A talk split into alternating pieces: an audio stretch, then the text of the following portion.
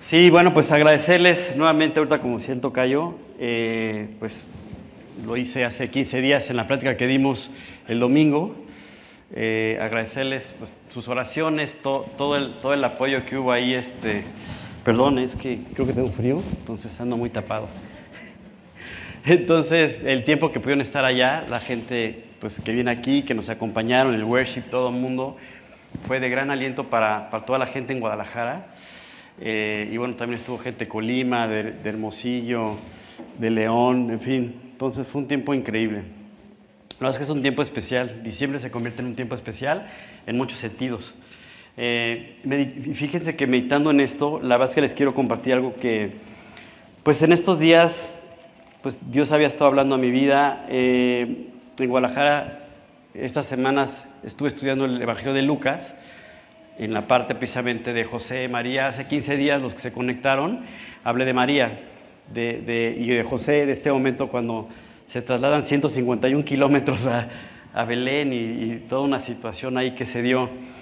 Eh, y luego un poco después, es decir, ocho días después, hay, hay, un, hay un momento muy especial, un acontecimiento donde, donde habla Dios, describe en el Evangelio de Lucas, si tienen ahí su Biblia, que imagino que sí, si quieren pueden ir siguiendo un poquito ese pasaje.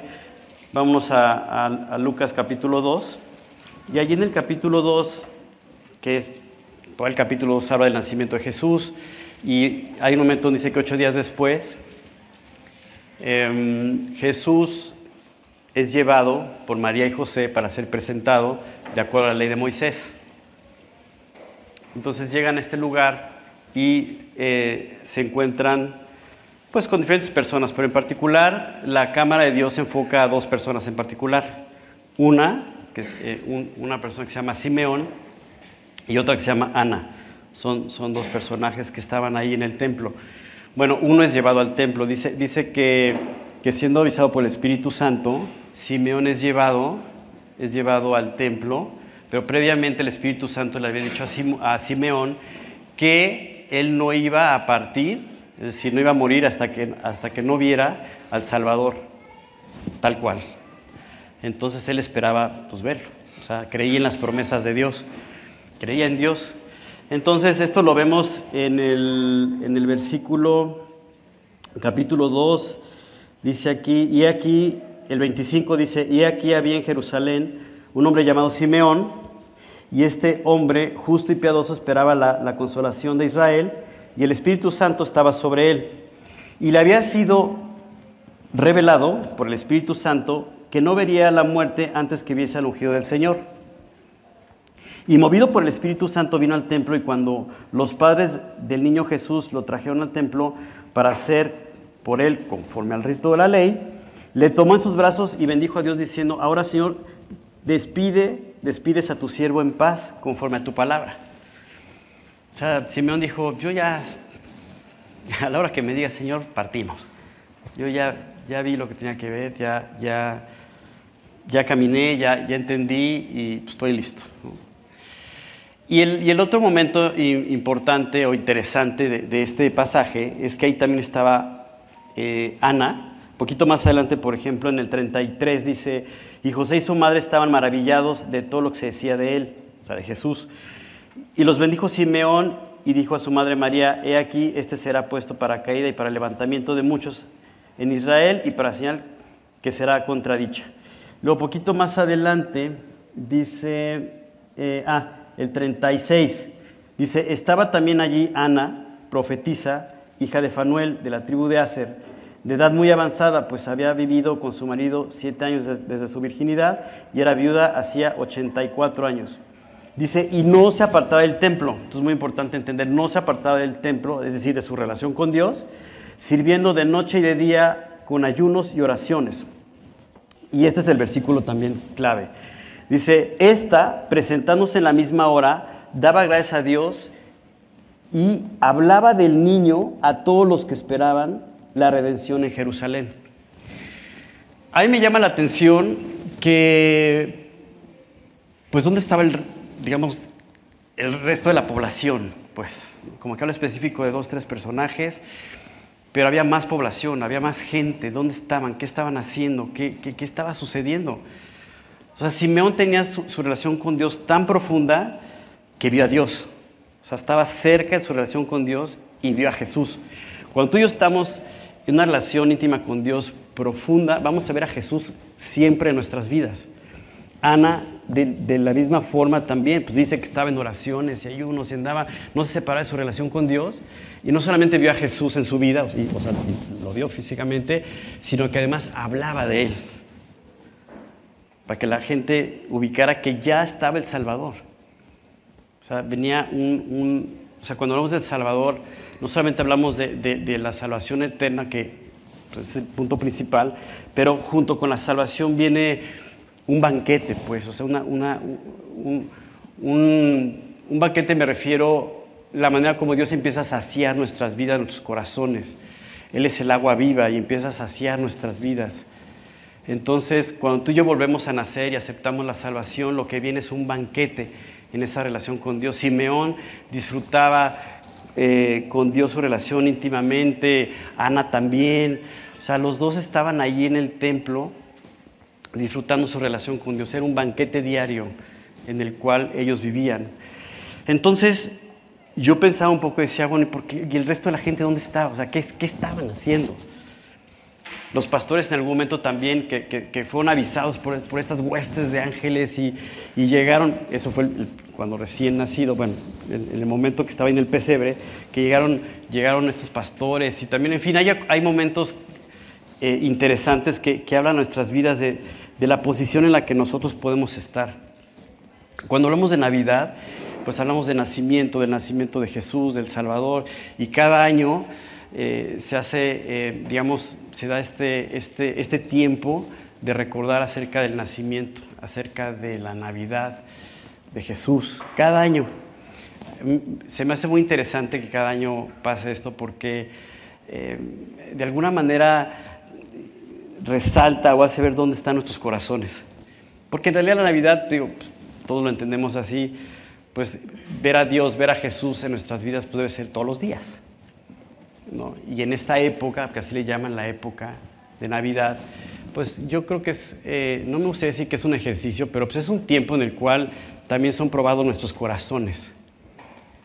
Por eso dicen que es un tiempo también como de reflexión y, de meditar en lo, que ha pasado en nuestra relación con Dios. Y un poco analizando esto, yo recordaba em, un pasaje que también está un poquito más adelante, igual en Lucas, en el, en el, en el capítulo 14, que ahorita vamos a ir para allá.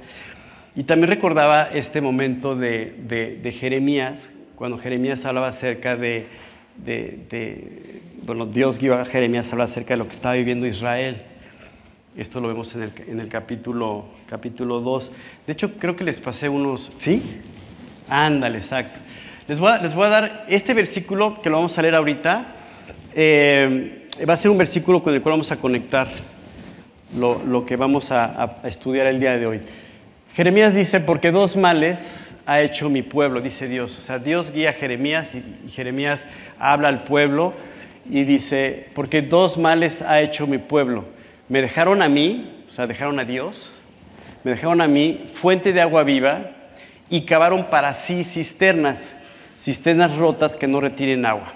Ok, oye, Oscar, ¿qué tiene que ver Jeremías y luego el niño? Y ahorita vamos a hacer esa, esa, conexión, pero es importante que este versículo lo traigan en la mente. ¿Por qué? Porque eh, dejar a Dios es algo que tú y yo sabemos o entendemos, me imagino todos los que estamos aquí entendemos que es lo que menos debemos de hacer, dejar a Dios. Entonces, el pueblo de Israel se aparta de Dios, dice, dos males ha hecho mi pueblo. Uno, dejaron a Dios y luego dice aquí, cavaron para sí cisternas. ¿Ok? Entonces es importante que tengan en mente esto. Ahorita lo vamos a conectar. Es decir, dejaron a Dios.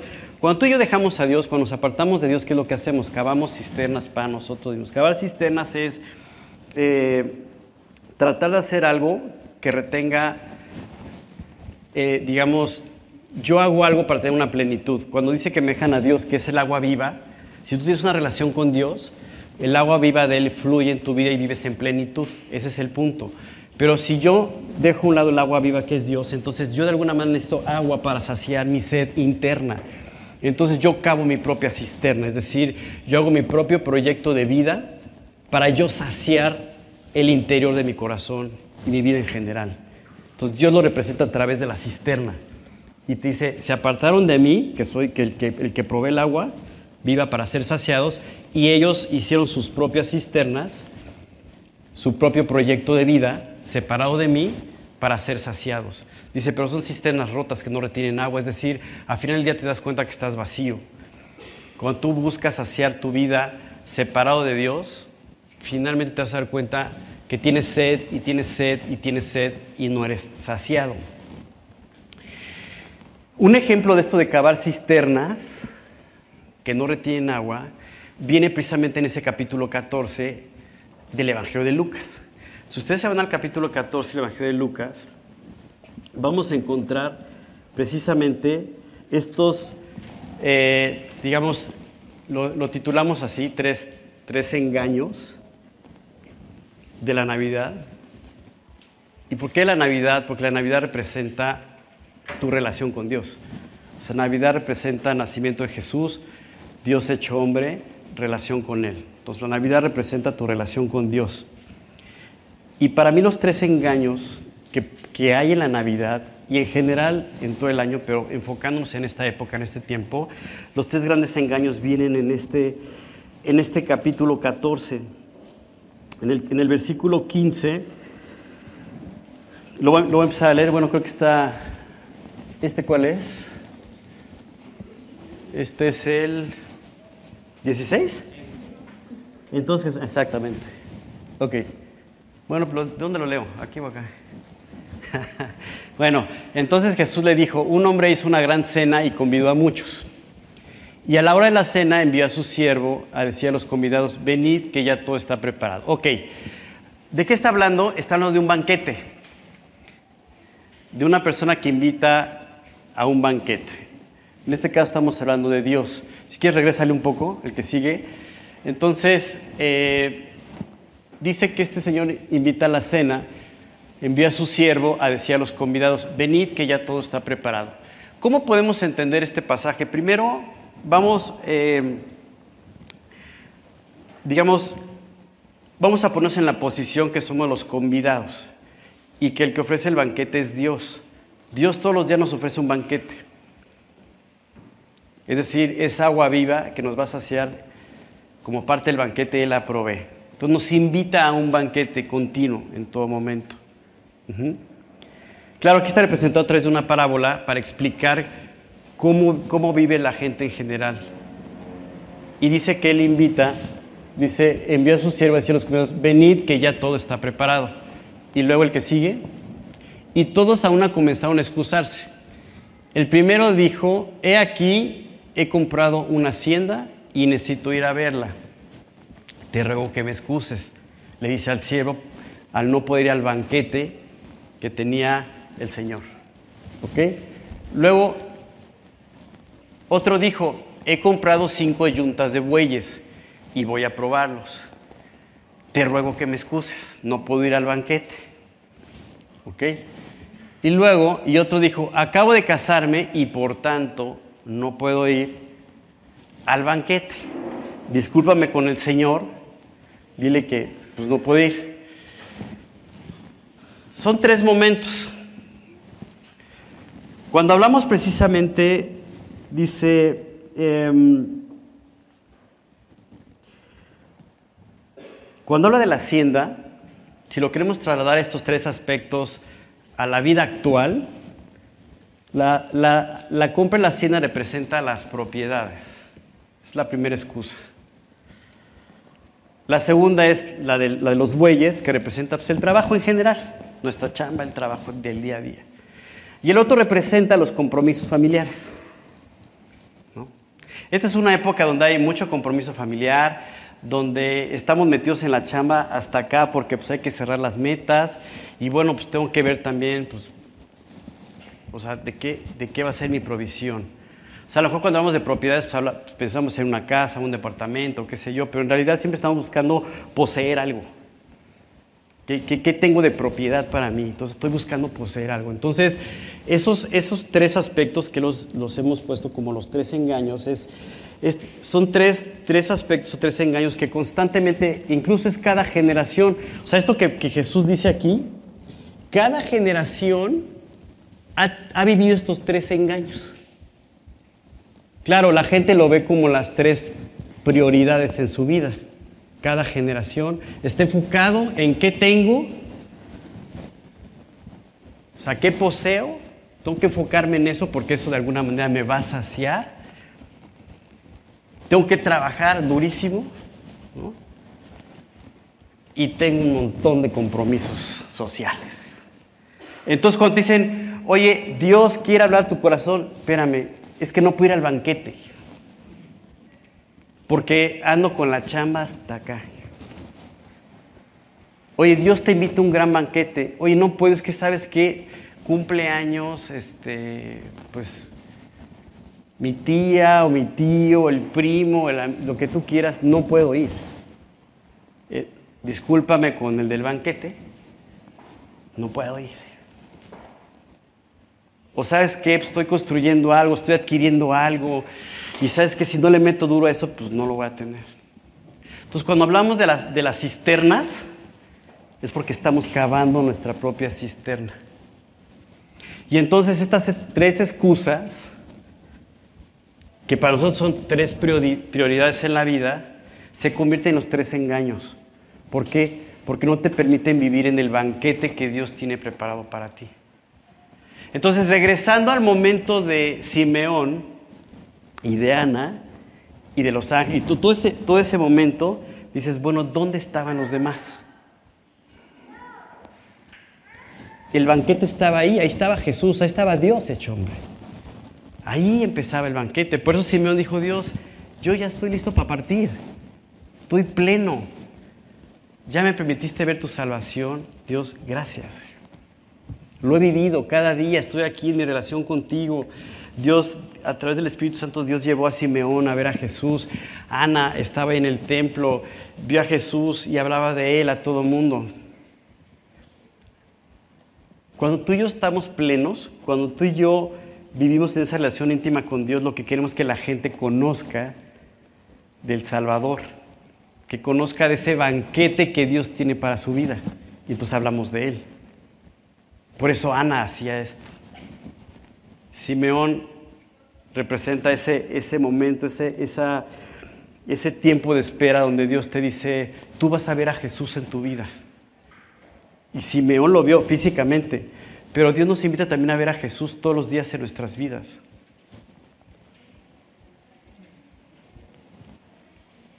Los pastores también tuvieron este momento, pero el resto de la población, ¿dónde estaba? Los tres grandes engaños que tú y yo vamos a tener cada fin de año y en general durante el año es meternos en nuestras cisternas, empezar a cavar cisternas rotas que no retienen agua. Y los compromisos que hay en esta época son, o sea, llegó un momento en que yo dije, ya, por favor, o sea, ¿a- ¿cuándo acaba? La comida de acá, la cena de por allá, y la de no sé quién, y la que tú que yo, ¿no, Tony? Digo, o sea, no sé, que Tony me venía, dando toda su, su lista de, compromisos de la semana, pero, este, pero bueno, son de los de grupo de oración, entonces ya, ya, lo espiritualizamos. ¿no? no, no es cierto. ¿Dónde está Teo? Teo, luego me es que anotaste, ¿eh? Sí, es que las frases del Teo son... Entonces, sí me explico lo que está pasando. Por eso son tres grandes engaños. Ahora, te voy a decir una cosa, o sea, yo lo que te estoy compartiendo es lo que Dios habló a mi vida. O sea, a mí Dios me dijo, a ver amigo, o sea, no caigas en esta trampa. Hoy hay compromisos, hay esto, hay el otro, pues sí, pero como Simeón yo quiero ver a Jesús. Como Ana, yo quiero hablar de Él. Y yo no quiero empezar a cavar mi propia cisterna porque me aparté de Dios.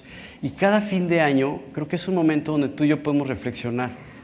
De verdad, o sea, el 24 de repente pasa así como que entre abrazos y regalos y el arbolito y, la cena y acabé hasta acá de la comida y, Jesús pasó como pasó en Belén y la gente no se enteró. Entonces contigo y, y, conmigo puede ser lo mismo, puede pasar el 24, el 25, año nuevo y pum, y ya pasó el momento, ya pasó la Navidad y ahora sí empecemos otra vez a acabar la cisterna rota para que retenga agua. Yo creo que va a ser interesante que tú y yo este año vayamos analizando esto, que no caen estos tres engaños.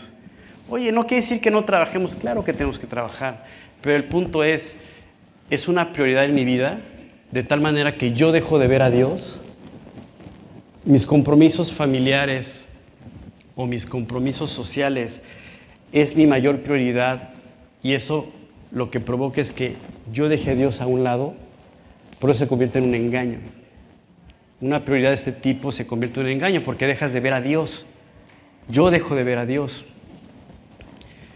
Cuando realmente en este, en este tiempo es cuando yo debo empezar como, a meterme más en la palabra, decir Dios, qué bueno que me recuerdas a través de este tiempo, de esta época, qué hiciste por mí hace dos mil años ya apropié la salvación, ya entendí lo que tú tienes para mí, bueno, ahora quiero vivir en ese banquete, en ese banquete que tú tienes preparado para mí todos los días. Y llegar y sentarme y, saciarme de, de tu palabra, que es la que me alimenta. El punto es dónde estamos ahorita.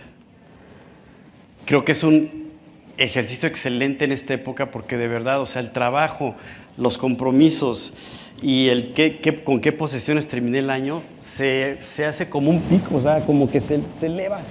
Los compromisos, o sea, los puros compromisos. Ya con eso tenemos, ¿no? Yo la próxima semana tengo mis juntas de planeación de la empresa tres días seguidos y ya todavía no llega ya estoy así abrumado. Entonces, porque es meterse en temas y temas y esto y el otro que viene para el próximo año? Y pues sí, es una época así, y además combínalo con el compromiso que hay en la noche y cosas de estas. Y de verdad es muy fácil que tú y yo dejemos de ver a Dios, dejemos de ver el banquete, nos apartemos de Dios y dejemos a Dios que nos dé el agua viva y de repente empecemos a acabar esas cisternas rotas.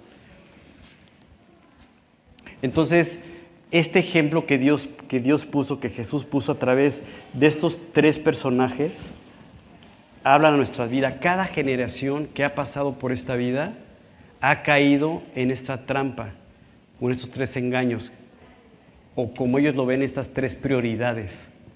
Te repito, obviamente todos tenemos actividades, necesitamos trabajar, necesitamos pues, tener nuestras relaciones sociales, familiares. Sí, estoy de acuerdo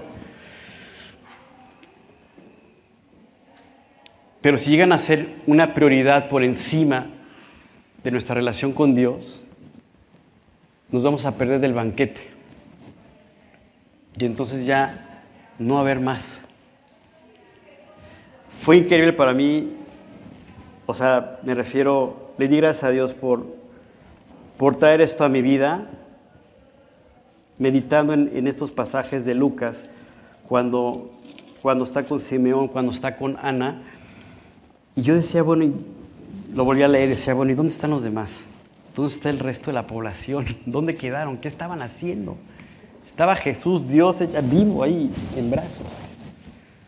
Pero después dije, claro, o sea, al final del día yo tengo que voltearme a ver, voltearme a ver a mí mismo, pues. Si quiero estar en la posición que estuvo Simeón, si quiero estar en la posición que estuvo Ana, o puedo estar en la posición del resto de la población, que pasó Jesús y no lo vi. Yo no quiero eso, ¿no? Pues en realidad no quiero eso para mí. Y créeme que es una, como una tentación que cada año se da en esta época. No sé si ustedes estén de acuerdo, bueno, por lo menos ahí me pasa entre que empiezan los compromisos y empieza todo esto. Digo, Dios, no, no, por favor. Ahorita que escuchaba esta canción de Oh Holy Night, yo creo que es mi favorita. Este, el año pasado recordaba que tuve la oportunidad de dar una plática de Navidad también aquí y me acordé porque Teo me hizo el favor de recordarme una frase que di. Entonces dije, claro, estuve el año pasado en Polanco. Y, recuerdo que ya después haciendo memoria, recuerdo que puse un, pedazo de esa canción de Ojo de Night, la, la pusimos aquí como parte de la plática.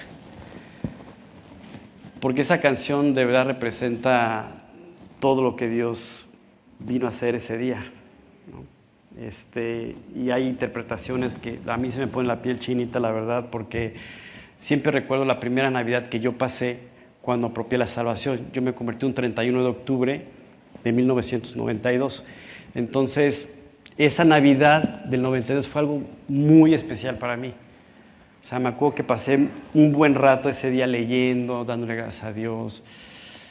Lloraba, decía, Dios, gracias por la salvación que me diste. Este, y, cada año ha sido muy especial y trato de no perderme, de no, ser, de no, de no caer en estos tres engaños. No solamente en el mes de diciembre, sino en general en mi vida busco no caer en esos tres engaños, que se pueden convertir en mis tres grandes prioridades en la vida,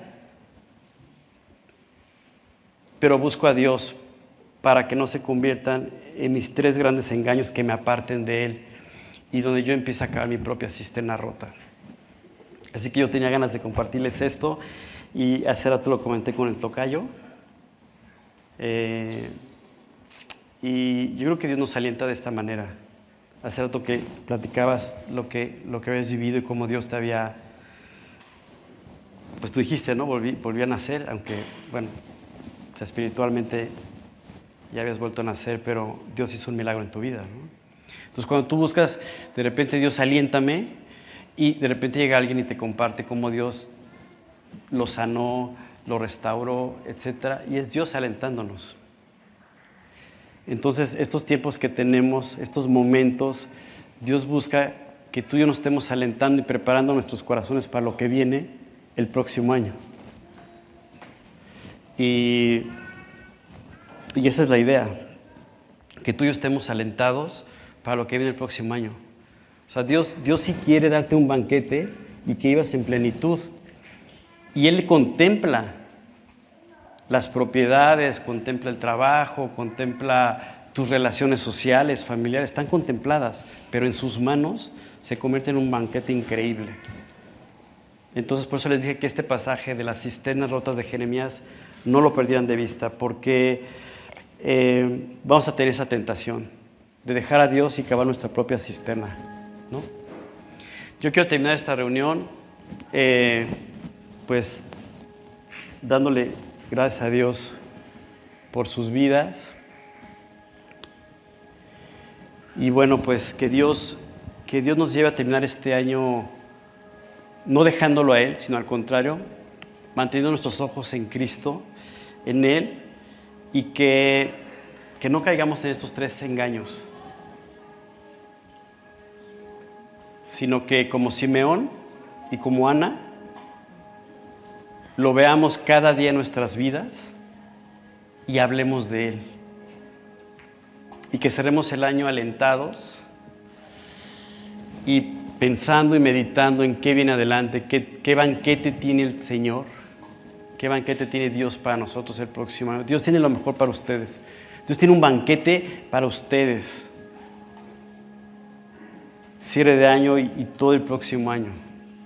Tenemos que vivir en ese banquete. El pasaje, ya no leímos el final de este pasaje, pero dice que entonces el Señor le dijo, bueno, pues los que no vinieron, que eran convidados, pues no vinieron, pero ve, sal y tráete a todos. Y hay que llenar la casa y la casa se llenó y el banquete se dio. Entonces tú levanta la mano y di yo, yo voy al banquete. ¿Me acompañan a dar gracias? Señor Dios, te queremos agradecer, Padre, por este día. Gracias Dios por porque cada momento y cada época, cada circunstancia, cada situación es una oportunidad para recordar quién eres tú, Señor. Para recordar que tú veniste a, a darnos la salvación y junto con la salvación tener un banquete continuo en esa relación íntima contigo que va a saciar nuestros corazones y nuestras vidas en todo momento. Permite que vivamos en este banquete constantemente. Líbranos, Dios, de poner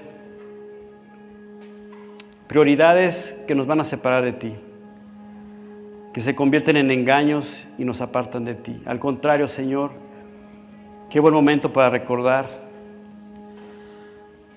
lo importante que es correr a tu banquete, correr a tus brazos y vivir en esa plenitud que tú preparaste de antemano para nosotros.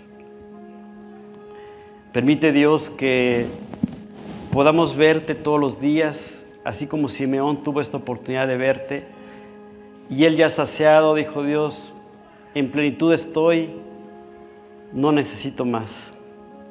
Y que seamos también como Ana, que al verte Dios en nuestras vidas en todo momento, hablemos de ti, Señor, sabiendo que todos tienen esa gran necesidad de ser saciados por ti. Gracias Dios por este tiempo por cada familia aquí presente. Bendícelas, Dios. Y en tu nombre, Jesús, por quien te pedimos esto y te damos gracias. Amén.